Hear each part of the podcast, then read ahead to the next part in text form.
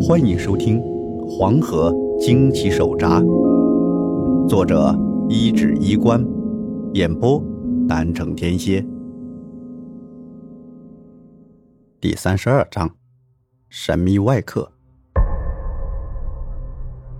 吴大汉的小舟小心翼翼地驶向那个旋儿，这个旋儿在水面上看不太出来，也许是因为已经来过好几次。吴大汉很熟悉的找准了那位置，丢下自己的定锚，这样船就不容易被水流带走和被暗流卷进去。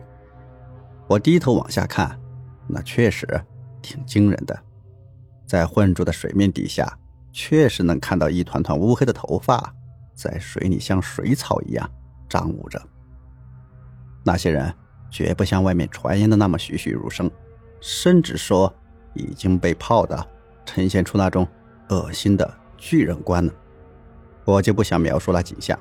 总之，差点让我把昨晚的饭给吐出来。可那些尸首也不乱动，就那么直直的排成一排，一个挨一个的就站在那里。水流将他们卷得一动一动，简直就像是在走动一样。我是想不通他们是怎么在水底。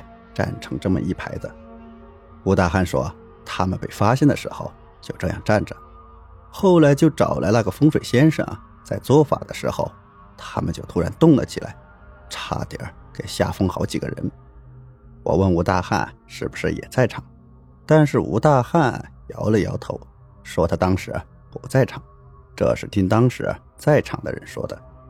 我又问那说的是谁，吴大汉想了想，说。呃，那阵子啊，不是有外人来吗？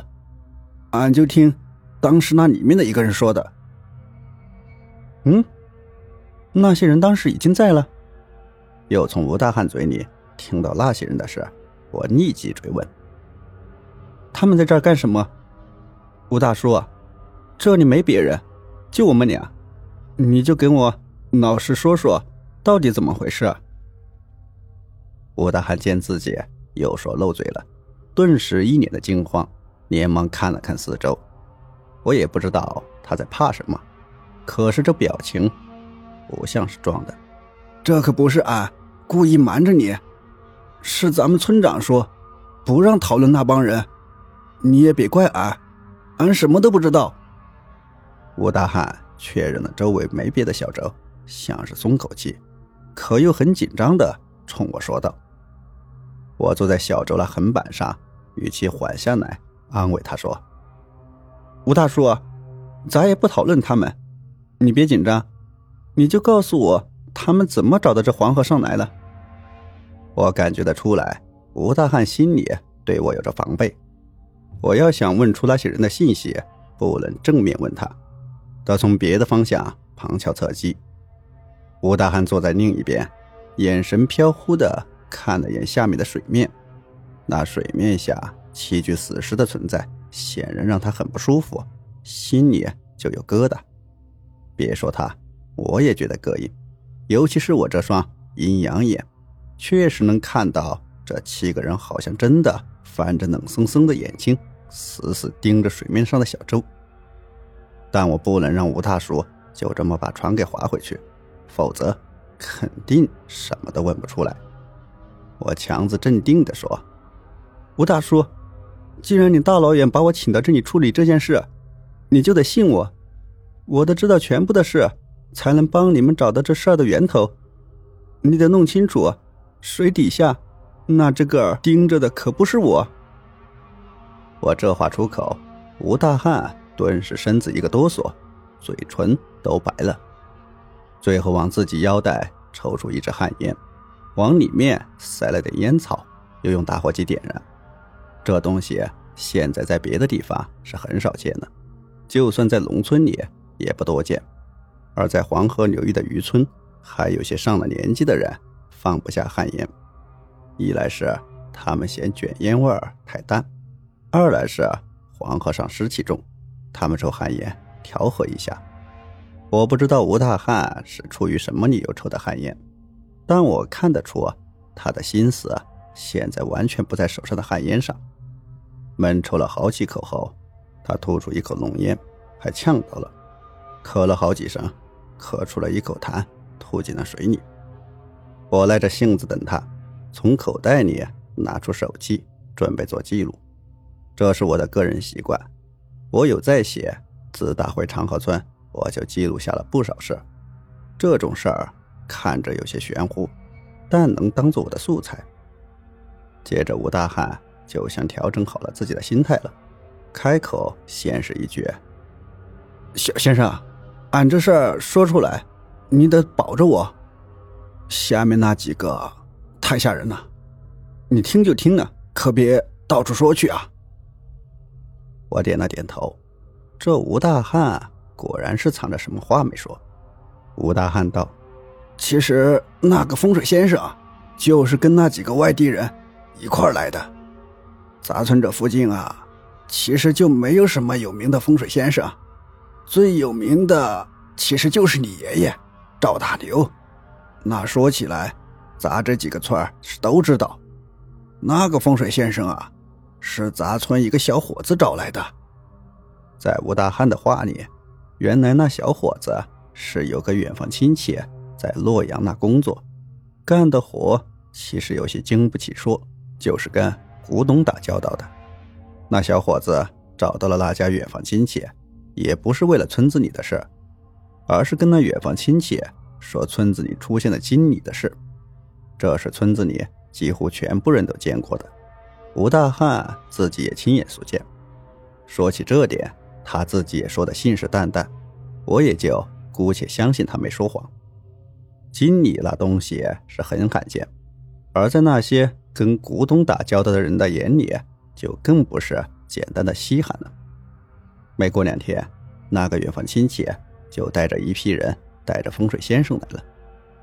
之后的事就跟吴大汉之前说的大同小异，只是原来隐瞒的那些人的存在，而且当时找到这七个人的尸首时，那些外地人也在场，还带了些他们看不懂的机器。因为吴大汉当时不在场，他其实也说不太明白。不过后来那也就出事了，这不当晚那风水先生。就吊死在房梁上了吗？那帮人第二天收拾了风水先生的尸首，就离开了。也就是在离开之前，那领头的女人就跟村长在屋里谈了很久，至少得有两个小时。这两个小时谈完了，那女人走后，村长就下了封口令，让谁都不能说有些外地人来过。接着就是派吴大汉上长河村去找我。说到这儿，吴大汉又压低声音跟我说起一件有些恐怖的事来。他说，也就从那天开始，他就开始天天梦到死去的七个人在村里游荡，用怨毒含糊的语气叫嚷着让他们还东西。也从那天起，整个张家店的温度啊就开始诡异的下降，笼罩在一种很诡异的阴霾当中，所有人。都开始莫名其妙的避开了人，别说对陌生人了，对村里人自己都带着很浓烈的敌意。这点我是深有感受的。就说这半夜三更蹲窗外盯梢的，除了你们这个村，我就没见过第二个。打听到这种份上，我基本上也弄明白一件事，就是我会到张家店来，并不是纯粹的偶然，很可能是被故意。卷进这件事情来的，而这个牵头搭线的人，就是那个神秘外乡人里面的女领头人。我就好奇，那会是谁？为什么会向村长推荐我来帮他们处理这件事情？表面简单平静的灵异事件背后，似乎还编织着一张若隐若现的网。这种故事里的事，真实发生在我的身边，我除了感到……有些不安和反感外，更多的就是好奇。不得不说，那个神秘的女领头人引起了我的好奇心。我现在很想把这事给弄清楚，好看清那个故意把我引到这个局里的局中人到底想干什么。一看这边的尸首，我暂时还没有想法。那有点灵异古怪的事儿在里头，想处理他，我唯一能想到的就是向保家仙姑奶奶讨个办法。他用话激我来这张家店，管挖不管填吧。隔壁王金文就说过，那也忒损了。从黄河上回来，我先回了趟落脚的屋子，那怪人还没回来，我多少有些在意，倒不是担心他的安全。而是有些在意，是不是又一去不复返呢？见没人，我就点上了从吴大汉那里讨来的香烛，在房间里面给点燃了，念叨着保家仙姑奶奶快出来之类的话。要是这时候有人进来看见，指不定当我在撒癔症呢。那香烛的气味就很冲，也很臭，都不知道拿什么玩意儿做的，我被熏的是眼泪直流。呛了好几声，就这么一闭眼一睁眼，那保洁仙姑奶奶就出现在了面前。他周围看了眼，脸上挂着一丝好笑的神色。搞不定呢，难搞，我又不是道士，那闹鬼的玩意儿，我怎么处理啊？我打开窗通风，一边就往外倒苦水。保家仙顾奶奶脸上露出不屑的说：“道士。”道士来了也没用，我可以给你支个招。你想把那七个人的尸首捞上来，就要先把你那块硬沉下去，用它镇住他们的怨气，那尸首才能上来。否则，我保证下去一个死一个。那七个人，哼，可是怨气重的很。我回想到刚刚在小舟上向下看到水底那七具尸体。乱发中向上翻开的阴森视线，我忍不住打了个寒颤。再给你一个小小提示，这村子的西边有一口水井，用石头压着，你可以去那里看看。这村子的病因就在那里。说完这些话，保洁仙姑奶奶又像来时一般，突然的消失了。我想着他刚刚说的话，心说这事儿还整得挺玄乎。可除了玄乎外，又有很多不对劲的地方。记了这两笔笔记，我拿出自个的手机，边打字边往外走，正好赶上大壮叔回来。我一看，有点纳闷怎么李有忠又回来了？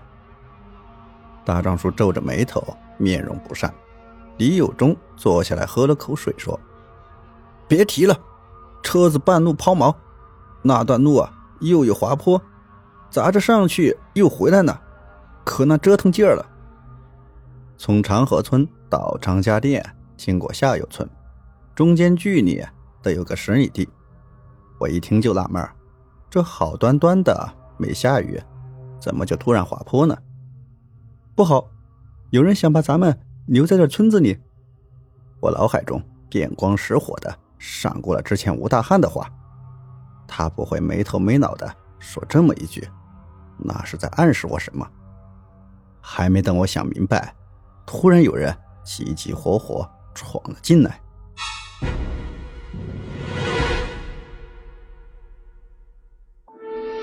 本集播讲完毕，欢迎订阅，下集更加精彩。